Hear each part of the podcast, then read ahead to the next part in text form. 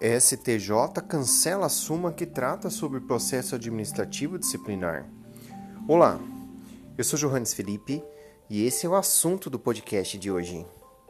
A primeira sessão do Superior Tribunal de Justiça cancelou o enunciado da súmula de número 343, que trata da presença de advogado no processo administrativo disciplinar.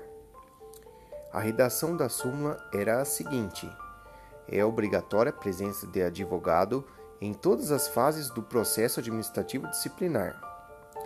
Os enunciados sumulares são um resumo de entendimentos consolidados nos julgamentos da Corte do STJ e orientam toda a comunidade jurídica sobre a sua jurisprudência.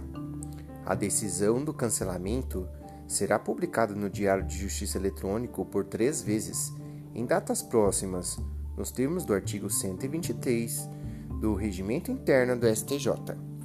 Espero que vocês tenham gostado deste assunto. Siga a gente nas redes sociais. Segue Direito e Direito.segue. Valeu, tchau e até a próxima!